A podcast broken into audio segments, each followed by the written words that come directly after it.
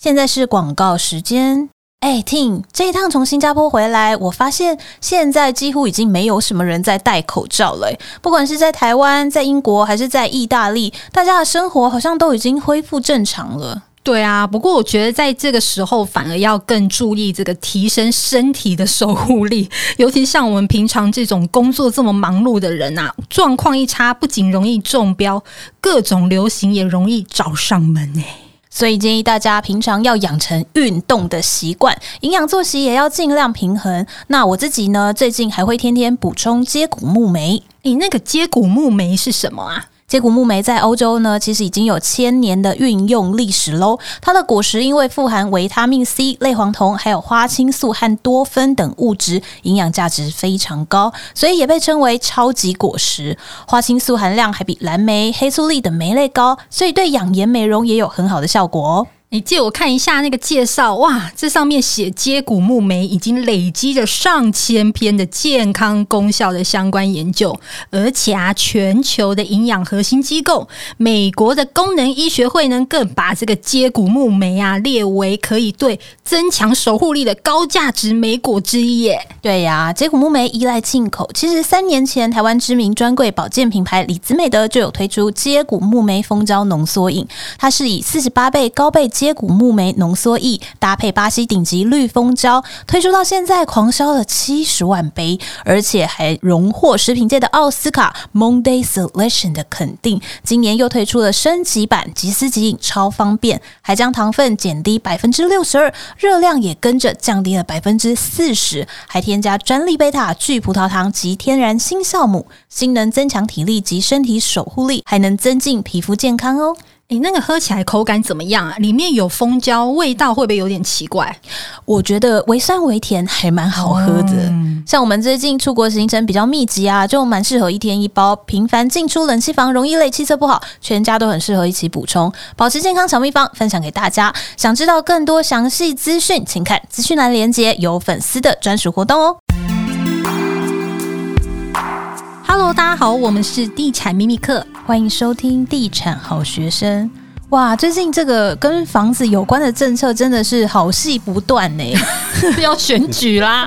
这几天又来了一个新的囤房税，但是其实它的正确名字应该是房屋税差别税率二点零方案啦。那这个呃俗称的囤房税内容到底是什么呢？这一集邀请到我们的好朋友房市专家何世昌一起来聊一聊。Hello，世昌哥。Hello，主持人好，各位听众朋友大家好。那你可不可以先跟大家说一下，哎，这一次这个房屋税的改革方案，它的内容到底是怎样呢？讲到囤房税，我都想到这。听到囤就想到猪肉，很好吃的样子，流口水。这个开玩笑，这个囤房税其实呢，它跟过去比较大的改变就是说。以往的囤房税是各个地方政府各自为政，那有的县市课，有的县市没课。以现况来讲呢，只有十个县市课征囤房税，剩下的县市并没有。那新版呢，就是全国都统一都要课囤房税，而且呢，它的税率是由中央来统一制定一个区间的。那这个另外一个不同点就在于说，呃，过去呢。各个县市政府对建商课征囤房税呢，基本上是各个政府自定自治的这个条例。那这一次呢，财政部规定，哎，建商的囤房税统一从两趴起跳，而且呢，它在销售期间呢，它的税率也很高哦。在以往哦，如果说建商房子刚盖好，刚盖好的房子总不是算炒房吧？所以呢。通常各个地方政府都会给他们销售期，比如说台北市政府给他们一年半，一年半以内呢，你就只要课最基本的一点五趴的税率。那台南市呢是给三年，可是呢新版的囤房税呢，在两年内完工两年内的房子，通通。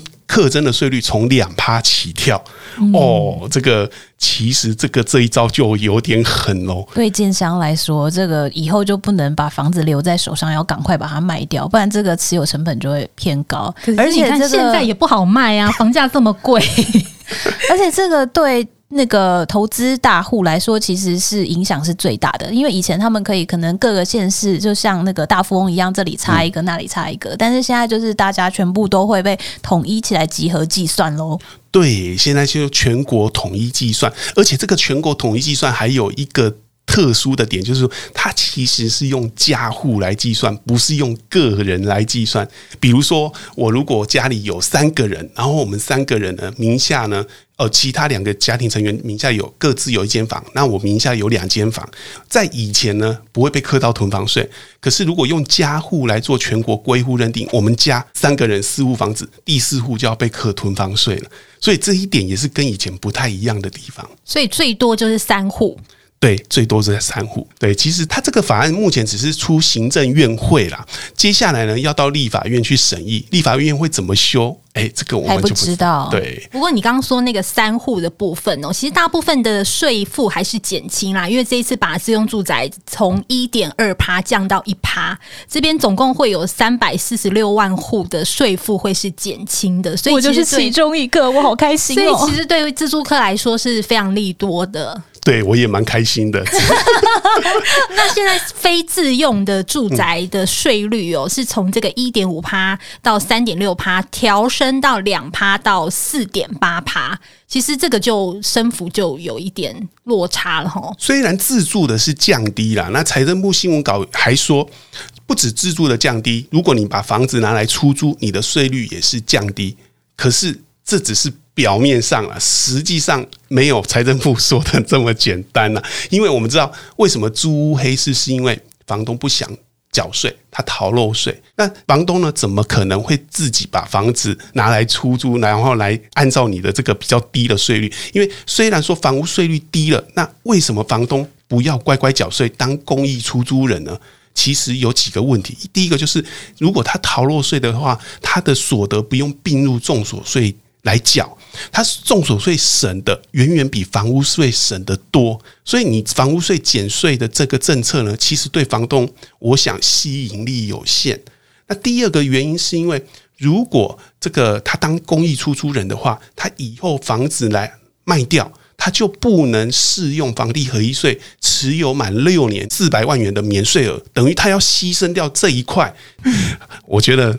是很很难过的一道坎，所以呢，你说未来房东是不是真的会像财政部说的，自动的加入变成公益出租人，然后自动的减税，税变轻？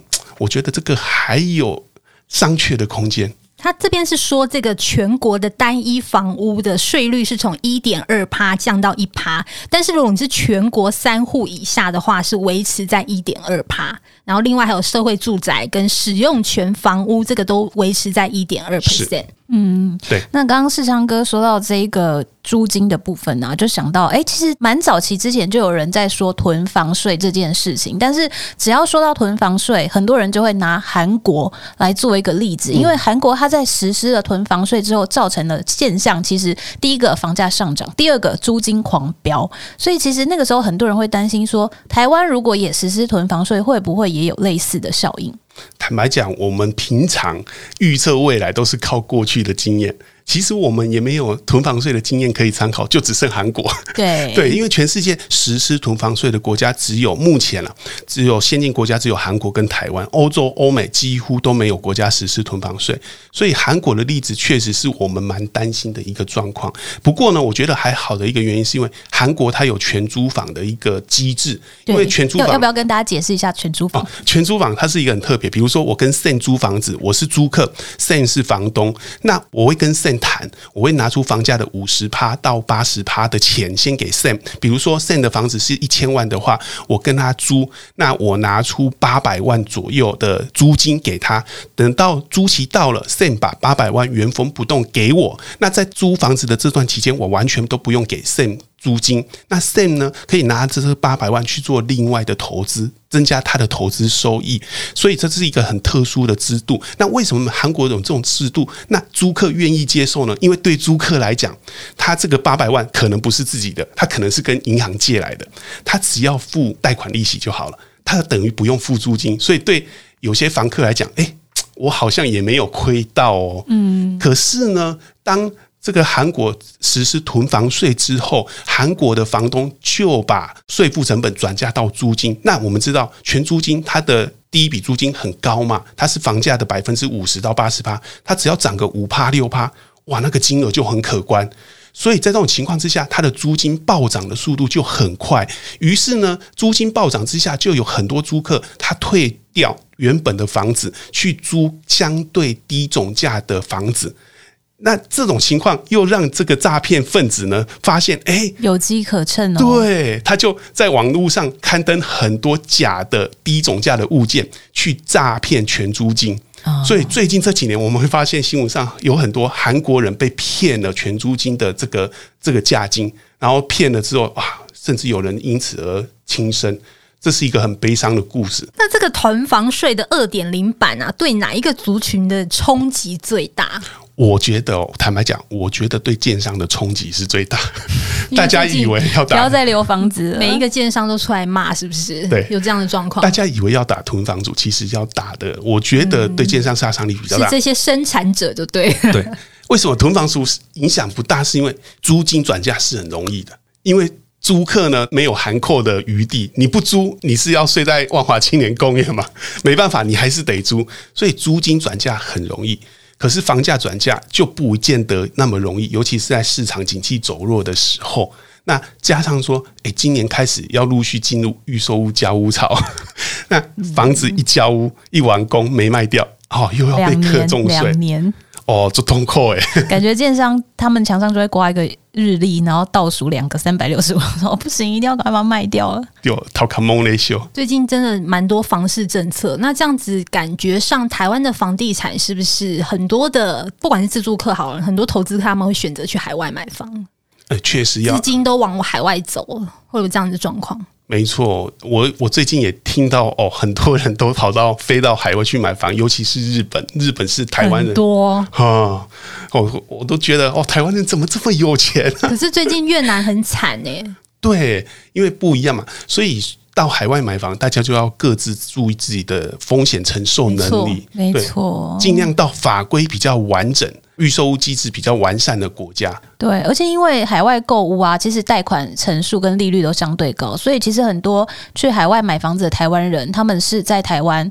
拿到贷款或者是拿现金去海外买，那如果这个海外的房子或者是物件出了什么问题，其实他承受的损失是非常高的，是不是只有头期款的问题而已？而且甚至很多人他是拿他原本的房子去增贷出来的房贷再去买海外的地产，其实这样就会有风险。如果你买到烂尾楼怎么办？对，尤其呃，我听到有一些是蛮多这个诈骗的案例，多是不是？对，都是东南亚嘛？东南亚是居多，日本的话就还好。日本相对是比较健全一点，的确，就是这种高投报的物件就要特别的留意。对啊，其实最近房产诈骗的案例也是蛮多的，之前有聊过一集，大家真的要小心一点。好，这个囤房税的二点零新制，我刚刚有说到，就是修法之后呢，将会有三百四十六万户的房屋税负减轻，占这个三十八 percent。那改为这个全国归户的影响数量呢，约三十六万户，这些人的房屋税负呢就会增加，合计政府每年整体的税损哦，就九点四亿。元哦，所以这次算是政府的一个利多吗？哎、欸，一个德政吗？我真的不觉得是利多，因为这个税率呢，其实啊，它目前估的税损可能是按照这个最低税率来算，因为这个财政部是定出一个税收的税率的区间，到时候地方政府会怎么定还不知道。如果是定的税率会偏高的话，那就不太可能会有税损，而且它这里还有一个问题，就是说，哎、欸。财政部收来的钱到底要怎么平均分给地方政府？我倒觉得是一个很大的棘手的问题。哦，现在是先中央集权就对了。对对对，所以很多配套措施都要商讨这样子。没错。好啦，那总之呢，就是政府最近还是都陆续有一些牛肉在端出来。那如果是首购族的话呢，就可以多留意一下。那如果你是多房族的话呢，也要自己多小心一点喽。那我们这一集也谢谢世昌哥，谢谢。那我们就下集再见喽，拜拜，拜拜。拜拜。